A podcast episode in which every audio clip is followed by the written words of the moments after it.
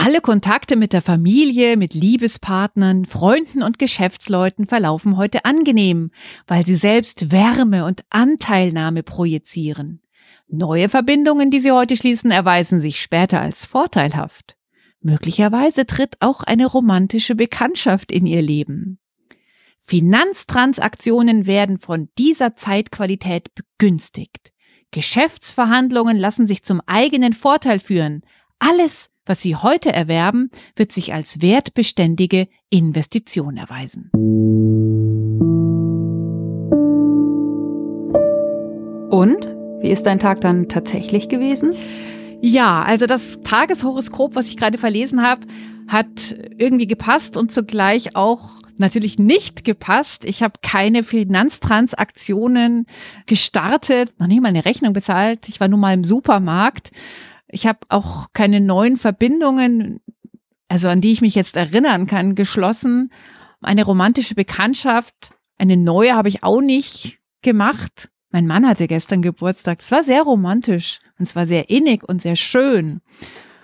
Also das heißt, einiges hat gestimmt und einiges ist einfach nicht aufgetaucht. Hallo, ich bin Laura Freisberg und das ist jetzt schon die elfte Folge von Stadtland Krise, dem feministischen Podcast von Frauenstudien München.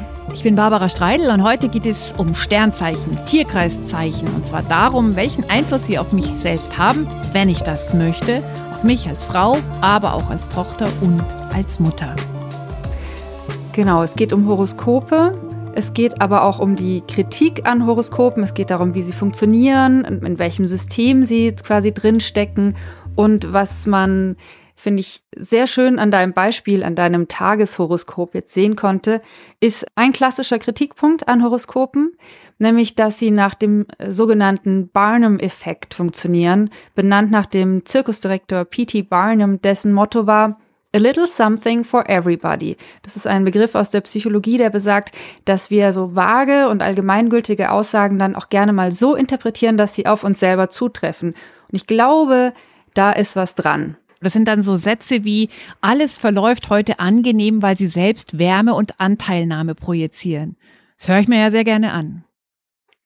Allerdings, wenn es ein richtiger Scheißtag war, dann wirst du sagen, irgendwie doch nicht, oder?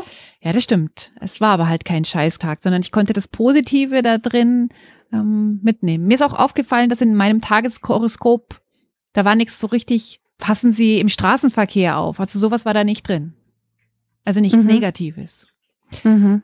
Vielleicht ganz kurz noch die Erklärung. Ein Horoskop, das funktioniert ja über die Annahme, dass die Konstellation der Gestirne, also vor allem die Planeten, Auswirkungen haben auf mein gesamtes Leben. Und da ist es eben sehr wichtig, zu welcher Zeit, also Minuten genau ich zur Welt gekommen bin und genau an welchem Ort. Ich konnte jetzt zum Beispiel bei diesem Tageshoroskop, das ich habe erstellen lassen, angeben, in welchem Münchner Krankenhaus ich denn zur Welt gekommen bin. Also so mit Adresse und so weiter. Und du hast mir jetzt ja gerade von dem Barnum-Zirkusdirektor-Effekt erzählt, dass so Aussagen, dass man da irgendwie ja sich gerne öffnet denen, weil die ja vielleicht auch so ein bisschen gut tun. Es gibt aber doch in der Kritik auch Leute, die sagen, ja, das ist alles ein totaler Schmarren, das stimmt alles nicht. Also es ist Folklore. Böse Stimmen sagen sogar, dass es auch eine Ideologie ist, die die Menschen sehr unfrei macht. Jetzt ist es bei mir so, ich habe, als ich getauft worden bin, so mit fünf, bin ich evangelisch getauft worden, da habe ich eine Sternzeichenkette gekriegt. Ich bin ja Schütze so wie du, Laura. Mhm. Uh, und die trage ich auch ganz gerne, aber ich bin schon auch sehr viel von meinen Freundinnen geprägt. Und eine davon, die ist Kuratorin im Deutschen Museum für Chemie, die Susi, die glaubt nicht an die Macht der Sterne. Und als sie in unserer letzten Episode hier im Stadtland Krise Podcast gehört hat, wir wollen über Horoskope und so weiter reden, da hat sie mir gleich ihre Meinung dazu geschickt. Die hören wir mal an. Ja, Horoskope.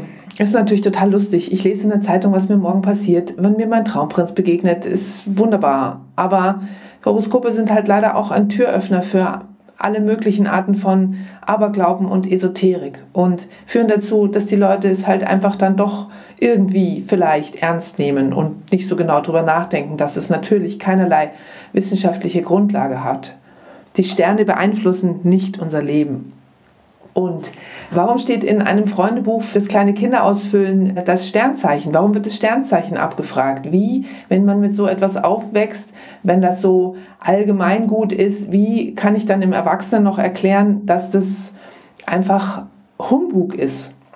Man kann es schon schreiben in Frauenzeitschriften, das ist lustig, ja, das ist wie so ein Glückskeks, aber man müsste es dann auch dazu schreiben, dass es einfach sich jemand ausgedacht hat.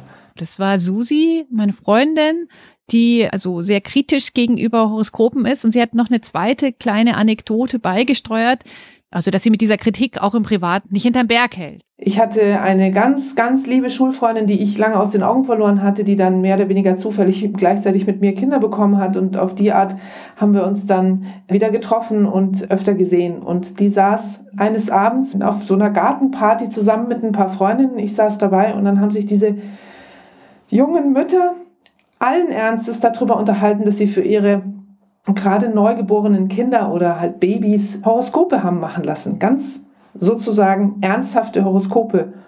Und ich saß nur daneben und dachte mir, das kann jetzt eigentlich nicht sein. Also das ist dann eben, hat genau eine Dimension erreicht, wo ich dachte, jetzt ist es einfach nicht mehr nur irgendein lustiger Text, der irgendwo steht, den jemand durchliest, sondern es ist hier ernst und hier wird geglaubt, man könne über das Leben eines gerade geborenen Menschen irgendetwas erfahren, indem man sich ein Horoskop machen lässt. Und ich habe dann relativ bald den Kontakt zu dieser Freundin auch abgebrochen.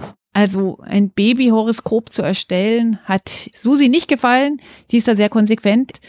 Ich äh, habe zwar jetzt auch von meiner Familie äh, als Kind schon immer gewusst, ja, ja, ich bin jetzt äh, Schütze, mein Bruder Jungfrau und wir haben aber jetzt nicht wirklich sehr viel über den möglichen Einfluss der Planeten auf unser Leben gesprochen. Auch wenn ich jetzt diese Sternzeichenkette gekriegt habe, ich weiß gar nicht, ich glaube, die habe ich gar nicht von meinen Eltern zur Taufe gekriegt, sondern von irgendwem anders. Wir waren da eher so wissenschaftlich analytisch und haben das eher so als interessante Informationen genommen, aber jetzt nicht, dass das unser Leben beeinflusst. Wie war es denn bei dir, Laura? Also ich kenne Astrologie über meine Mutter, die, seit ich mich dran erinnern kann, damit beschäftigt hat, mal mehr, mal weniger. Und aber selber eben auch mit so einer sehr ambivalenten Haltung. Also als Spiel, als ist ganz interessant, aber nicht als das ist so und so oder du musst dich jetzt so und so verhalten. Und komischerweise, auch wenn ich so damit aufgewachsen bin, hat das nie dazu geführt, dass ich mich selber damit wirklich befasst hätte. Also ich weiß, dass es Sonnenzeichen gibt und dass es den Aszendenten gibt und dass es in diesem Kreis, dass es verschiedene Häuser gibt. Halt, was ist das für ein Kreis? Von dem Kreis wusste ich ja schon gar nichts. Wenn du dir sozusagen das grafisch darstellen lässt, dein Horoskop, dann hast du die Tierkreiszeichen eben in so einem Kreis angeordnet, wie das Jahr ist. So wie eine Uhr, so ein Zifferblatt von der Uhr. Genau. Und darauf gibt es dann wiederum verschiedene Häuser, die für verschiedene Aspekte des Selbsts stehen. Und die Uhrzeit äh, der Geburt ist wichtig, um den Aszendenten äh, bestimmen zu können. Also nicht nur das Sonnenzeichen, in deinem Fall ist es Schütze, in meinem Fall auch ist wichtig, sondern auch der Aszendent, weil sozusagen die persönliche Entwicklung, ich glaube, vom Aszendenten zum Sonnenzeichen hingeht oder umgekehrt. Also ich weiß auf jeden Fall, dass das richtige Astrologie, dass sie äußerst kompliziert ist und dass so ein richtiges, in Anführungszeichen, Horoskop überhaupt nichts zu tun hat mit den Kurztexten, die zum Beispiel in Frauenzeitschriften stehen. Ich habe da sogar einen Begriff dafür gefunden, dass diese Pressehoroskope, die sich ja auch nur darauf beschränken, welcher Geburtszeitraum, also bei uns Schütze, der 23. November bis zum 21. Dezember, aber nicht der Ort und die Uhrzeit oder gar das Jahr werden mit einberechnet. Also diese banalen Weissagungen, diese Glückskeks-Horoskope, die werden auch Vulgär-Horoskope genannt. Ich bin ja sowieso der Meinung, dass die Horoskope in Frauenzeitschriften oder so dass die sowas sind wie so ein esoterisches Schönheitsideal. Also sie machen Frauen klein, weisen sie in die Schranken. Wenn dann zum Beispiel drin steht, du bist zu schüchtern oder so, dann lese ich das und denke mir, oh Gott, oh Gott, schlecht. Oder sie sollten sich mit amorösen Begegnungen zurückhalten. Dann macht mich das ja total klein. Und ich finde, dass das also eine Macht ist, eben vergleichbar mit dem Schönheitsideal, unter dem ja sehr viele Frauen und Männer leiden. Und also ich finde, das ist also zu ideologisch und machtmissbräuchlich. Ich glaube, das ist generell das äh, Dilemma mit Frauenzeitschriften. Also ich habe mich noch nie gut gefühlt, nachdem ich in der Frauenzeitschrift geblättert habe und dann diese Einteilung in äh, du musst unbedingt ein prickelndes Sexleben haben und Finanztransaktionen tätigen und dich im Job wahnsinnig behaupten. Also da wird ja auch allein wie das formuliert ist oder nach welchen Aspekten das dann interpretiert wird, steckt da ja auch ein Frauenbild dahinter. Dieses Sex in the City, super tiptop gekleidete Single-Frau mit amorösem Superleben und naja, genau. Also die können wir quasi mal getrost abhaken. Mhm. Aber natürlich lassen sich auch diese ernsthafteren Horoskope oder Deutungen sehr leicht zerpflücken. Also wenn du dir zum Beispiel von der Seite, wo du dir jetzt, glaube ich, dein, dein Tageshoroskop geholt hast, wenn du da dir dein Geburtshoroskop erstellen lässt, dann kriegst du zu den verschiedenen Aspekten in deinem Horoskop auch immer jeweils kurze Texte. Und diese Texte können sich durchaus widersprechen. Also du findest dann zum Beispiel Venus im Wassermann, das bedeutet, dass sie freiheitsliebend sind und sich in einer Beziehung nicht einengen lassen wollen. Und dann klickst du weiter und gibt es einen anderes, anderen Aspekt und dann ist man angeblich gleichzeitig loyal und treu und bindungsorientiert. Und dann fragst du dich natürlich, wenn du dir das alles durchgelesen hast, wie bin ich denn jetzt? Mhm. Und dann könnte man entweder sagen, ja, wir Menschen sind durchaus widersprüchlich, was glaube ich auch stimmt. Aber ich denke, das große Problem an diesem, das ist so, wenn sie diesen Aspekt haben, dann sind sie so, ähm, dann gibst du da sozusagen eine gewisse Autorität ab, wie du angeblich bist. Hm. Und ich glaube, viel spannender, also wenn man dazu eine Affinität hat, ist, du liest dir diese Texte durch und schaust, was dich anspricht. Mhm. Also mit was gehst du in Resonanz? Wie wärst du denn vielleicht gerne? Oder wo sagst du, ja, das sind tatsächlich Themen, die ich mir anschauen mag. Also nicht auf gar keinen Fall die Autorität abgeben. Hm. Wahrscheinlich haben wir aber diese Sehnsucht, irgendwie von jemandem anderen, der ein größeres, geheimeres Wissen hat, Wissen über uns selber zu kriegen. Aber ich glaube, das funktioniert nicht. Weil, wenn dir jemand sagt, Sie sind im Grunde ihres Herzens ein schüchterner Mensch. Ja, ich glaube, wir alle haben vielleicht auch sensible, empfindliche Herzen, die schüchtern sind.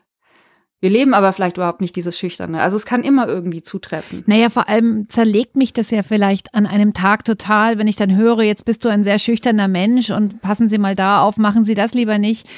Das, also wie du sagst, das, das ist ja eine riesengroße Autorität über mich in meiner Ganzheit und oder über mich als Person und da will ich ja dann vielleicht entweder aufbegehren dagegen, je nachdem, in welcher Tagesform ich bin, oder ich hinterfrage, woher wissen Sie das denn? Oder ähm, wie können Sie denn beurteilen, dass mein Verhalten schüchtern ist, bloß weil ich an dem Tag zu der Stunde in, an dem Ort auf die Welt gekommen bin? Also da gibt's dann in mir schon sehr viel, wo ich mir denke, also ich äh, habe diese Autorität nicht verliehen.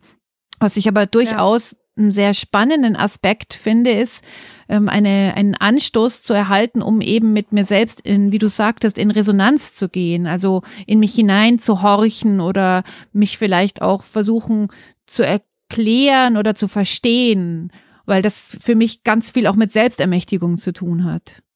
Genau, also wenn du sagst, ich nehme Astrologie, um mich selber zu erforschen, dann kommen wir jetzt zu dem nächsten Schritt, äh, wo man, wo man auf jeden Fall kritisch bleiben sollte. Und da hat mir meine Freundin Anja, die sich intensiv mit Astrologie befasst, nämlich auch was zugeschickt. Sie sagt, wir arbeiten da mit Bildern, aber wir müssen wissen, wie diese Bilder entstanden sind und aus welchem System die kommen. Und ihre Kritik an der Astrologie ist, dass sie eben aus einer patriarchalen Matrix, einer patriarchalen Geschichte heraus auch entstanden ist. Mein Eindruck ist, dass es den Feminismus vielleicht insofern betrifft, als dass die traditionelle Astrologie für mich starke hierarchische, patriarchale Strukturen und Konzepte im Moment einfach noch vollständig integriert hat oder das System solche Strukturen zum Ausdruck bringt. Und es beginnt bei der Tatsache, dass der oder die Astrologe, die Astrologin die Stellungen der Planeten zu meiner Geburt äh, verwenden kann, um damit Lebenswege vorauszusagen und deterministisch irgendwie mein Leben in eine Box zu packen, was meiner Meinung nach nicht möglich ist. Das war Anja, Freundin von mir, die sich eben viel mit Astrologie beschäftigt, mhm. zum Thema, was glaube ich oder nicht ich würde einfach sagen, ich weiß nicht, ob die Stellungen von irgendwelchen Planeten da draußen im Weltall Einfluss auf die Stimmungen der Menschen haben können. Die Frage ist ja auch, was machen wir mit diesem Wissen und können wir das, dieses Wissen uns so einfach herziehen?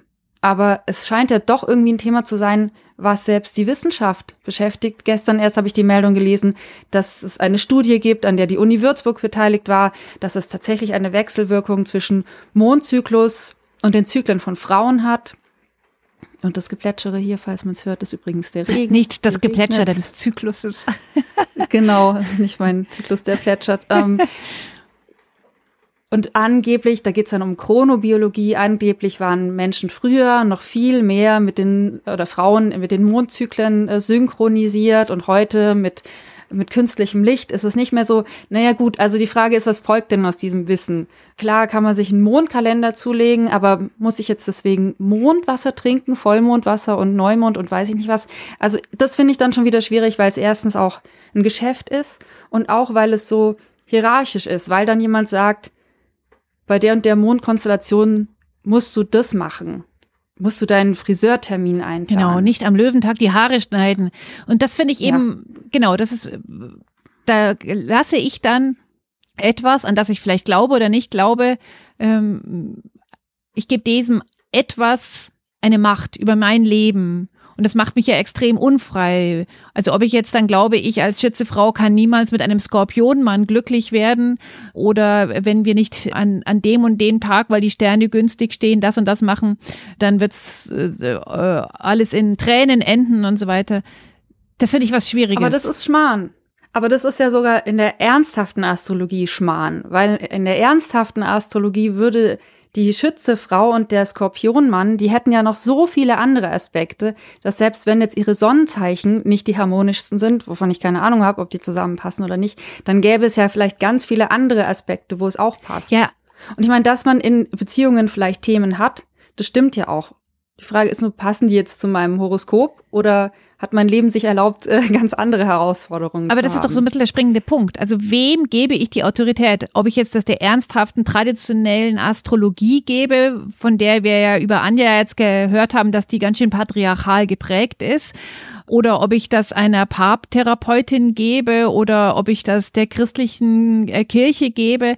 Wem erlaube ich es, ob jetzt wissenschaftlich fundiert oder nicht wissenschaftlich fundiert, so viel Macht über mein Leben einzunehmen. Und da bin ich halt mhm. so total in der Abwehrhaltung. Also ab und zu öffne ich mich sehr gerne und lese dann vielleicht gerne so etwas oder höre mir das total interessiert auch an und kann dann auch in diese Resonanz mit mir treten. Aber wenn es dann so weit geht, du darfst dein Kind nicht weiß ich nicht, einen Rosenquarz ins Bett legen, weil dein Kind ist nämlich Schütze und da muss es ein Türkis sein, dann finde ich, dann geht's zu weit. Genau, aber ich glaube, dass sogar in der esoterischen Szene Leute, die solche Sachen sagen, eigentlich auch Deppen sind. Weil selbst da könntest du sagen, ja, aber vielleicht sind ja seine Themen vor allem Venus-Themen und Rosenquarz und Venus und bla, ja.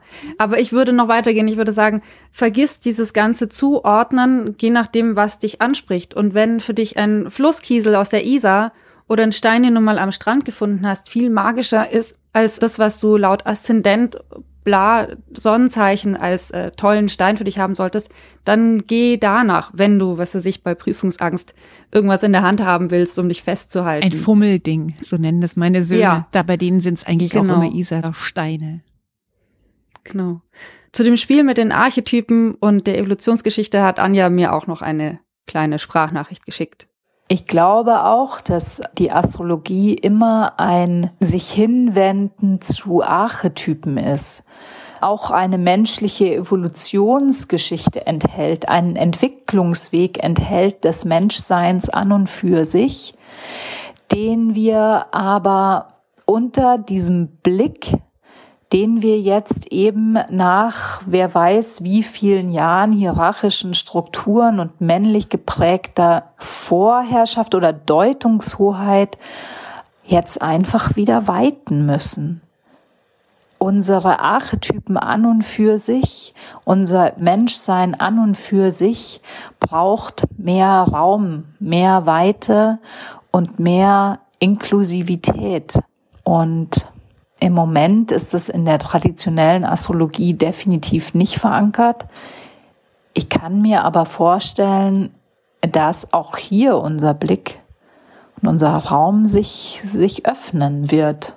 Und ich arbeite daran mit, so gut ich kann. Ich habe das neulich mal gemacht. Ich habe mal mit Anja dieses Spiel mit der Astrologie ein bisschen gespielt, mit den Assoziationen. Und wenn man es jetzt zusammenfassen wollte, dann könnte man sagen, so wie sie das verwendet, ist die Astrologie eine Landkarte, zu der wir assoziieren können, wo man Bilder gibt, die etwas auslösen oder auch nicht. Und das ist eigentlich was ganz ähnliches wie Karten legen oder keine Ahnung. Ähm, ich äh, suche nach Zeichen da draußen, wenn ich mich auf irgendwas fokussiere. Also ich wenn Schwangersein für mich ein Thema ist, dann werde ich auf, auf einmal lauter Schwangere in der Stadt entdecken. Und wenn Obdachlosigkeit für mich ein Thema ist, dann wird mir auf einmal auffallen, wie viele obdachlose Menschen da draußen rumlaufen. Also es geht eher darum, worauf richte ich meinen Fokus oder wenn ich äh, mich selber suche, wer bin ich, was will ich, wo will ich vielleicht hin. Aber es geht eben auf gar keinen Fall darum, die Autorität oder die Macht abzugeben, sondern es geht um um Selbstermächtigung. Und natürlich kann man dann sagen, aus feministisch-politischer Sicht, das ist aber schon ganz schön eskapistisch, aber ich glaube, dass es, egal wie krass die Zeiten sind, es braucht immer auch ein bisschen Spiel und Eskapismus. Und ob das jetzt über Astrologie ist oder über irgendwas anderes, das ist dann im, im Grunde wurscht. Also, ich finde, dass sich selbst und von den eigenen Assoziationen treiben zu lassen, finde ich gut. Und deswegen habe ich jetzt noch das Jahreskoroskop von Luisa Franscher für unser beider Sternzeichen, den Schützen. Ich will ja immer sagen, die Schützin, aber vielleicht ist das ja auch übertrieben. Warum nicht? Das wäre ja der erste ähm, Schritt, um den Archetypen ein bisschen Genau. Anders zu interpretieren. Die Schützin 2021 von Luisa Franscher. Du weißt, glaube ich, ein bisschen mehr über Luisa Franscher als ich. Ich habe ein, zwei Bücher von ihr gelesen und mag das sehr gern. Das ist ein Sammelbecken von Nachdenkanstößen, Frauenwissen, ein bisschen Esoterik, Krimskrams, aber auf eine gute Art und Weise. Ja. Ich habe Luisa Franscher lustigerweise über Frauenstudien kennengelernt und über unsere Ehrenpräsidentin Cornelia Roth. Früher war sie mehr mit Frauenstudien verbandelt. Genau, Cornelia hat mich mal zu einer Lesung von ihr mitgenommen. Und was ich bei der Luisa Fransche sehr schätze, ist eben ihr nicht autoritätsgläubiges Denken, ihr eigenständiges, ihr eigensinniges. Sie sagt auch so Sachen wie, was ja auch Mode ist in manchen Kreisen, so Vision Quests. Ich hocke mich drei Tage in den Wald nur mit einer Flasche Wasser, um herauszufinden, wer ich eigentlich bin. Da sagt sie auch, ey, überleg dir das gut, ob du dich diesen, diesen Ängsten und diesen Gefahren aussetzen willst. Vielleicht kannst du deine eigene Wildheit im Alltag oder irgendwie ganz anders entdecken. Du musst nicht sozusagen das abgeben, viel Geld an jemand anders zahlen, um da draußen zu frieren und äh, nachts im Wald Ängste auszustehen. Also sie hat so eine sehr, sehr bodenständige Art, äh, mit solchen Sachen umzugehen, was ich total super finde. Und gleichzeitig ist sie aber auch eine gute Spielerin, eben die sagt, es es gibt hier ähm, im Alpenraum gibt's die Percht, die für was Bestimmtes steht. Es gibt das Bild von der Bärenmutter, also die halt diese alten Frauengottheiten kennt, sich damit befasst und guckt, was löst es bei mir aus. Aber eben mhm. auf eine eigenständige Weise. Und vor allem nicht auf eine ideologische Art genau. und Weise. Mhm. Also, ihr Horoskop für die Schützin 2021, Thema Fülle und Disziplin. Ich lese es mal vor. Die kreative Energie, die vom Treffen von Saturn und Jupiter ausgeht, Jupiter ist ja der meisterliche Impuls für Schützegeborene, kann sich jetzt trotz aller Probleme in der Welt sehr günstig auswirken. Projekte gelingen, Aufmerksamkeit entsteht, die eigene kreative Fähigkeit wird herausgefordert und auch gefördert. Lebenslust ist der Antrieb der Schütze LebenskünstlerInnen. Sie können in diesem Jahr tatsächlich über sich hinauswachsen. Doch Vorsicht, nichts überstürzen und die eigenen Kräfte nicht überfordern. Ja, das ist so, alles kann, nichts muss, aber eigene Kräfte nicht überfordern. Ähm, und Lebenslust ist der Antrieb. Ja, ich hoffe, weil wenn keine Lebenslust mehr da ist, dann ist der Antrieb auch weg. Wir können ja mal schauen, ob wir uns in einem halben Jahr noch daran erinnern. okay.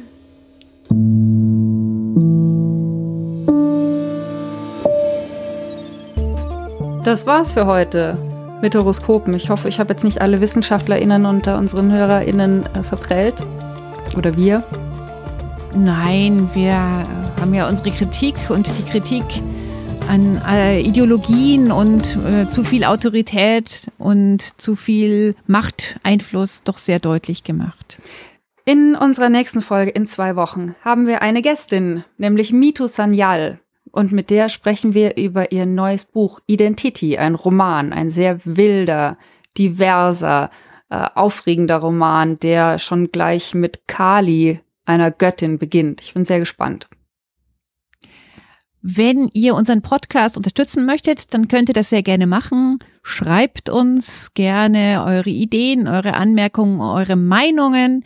Auch in dieser Episode sind ja wieder Hörerinnen dabei gewesen. Ihr könnt uns gerne eine E-Mail schreiben an podcast.frauenstudien-muenchen.de.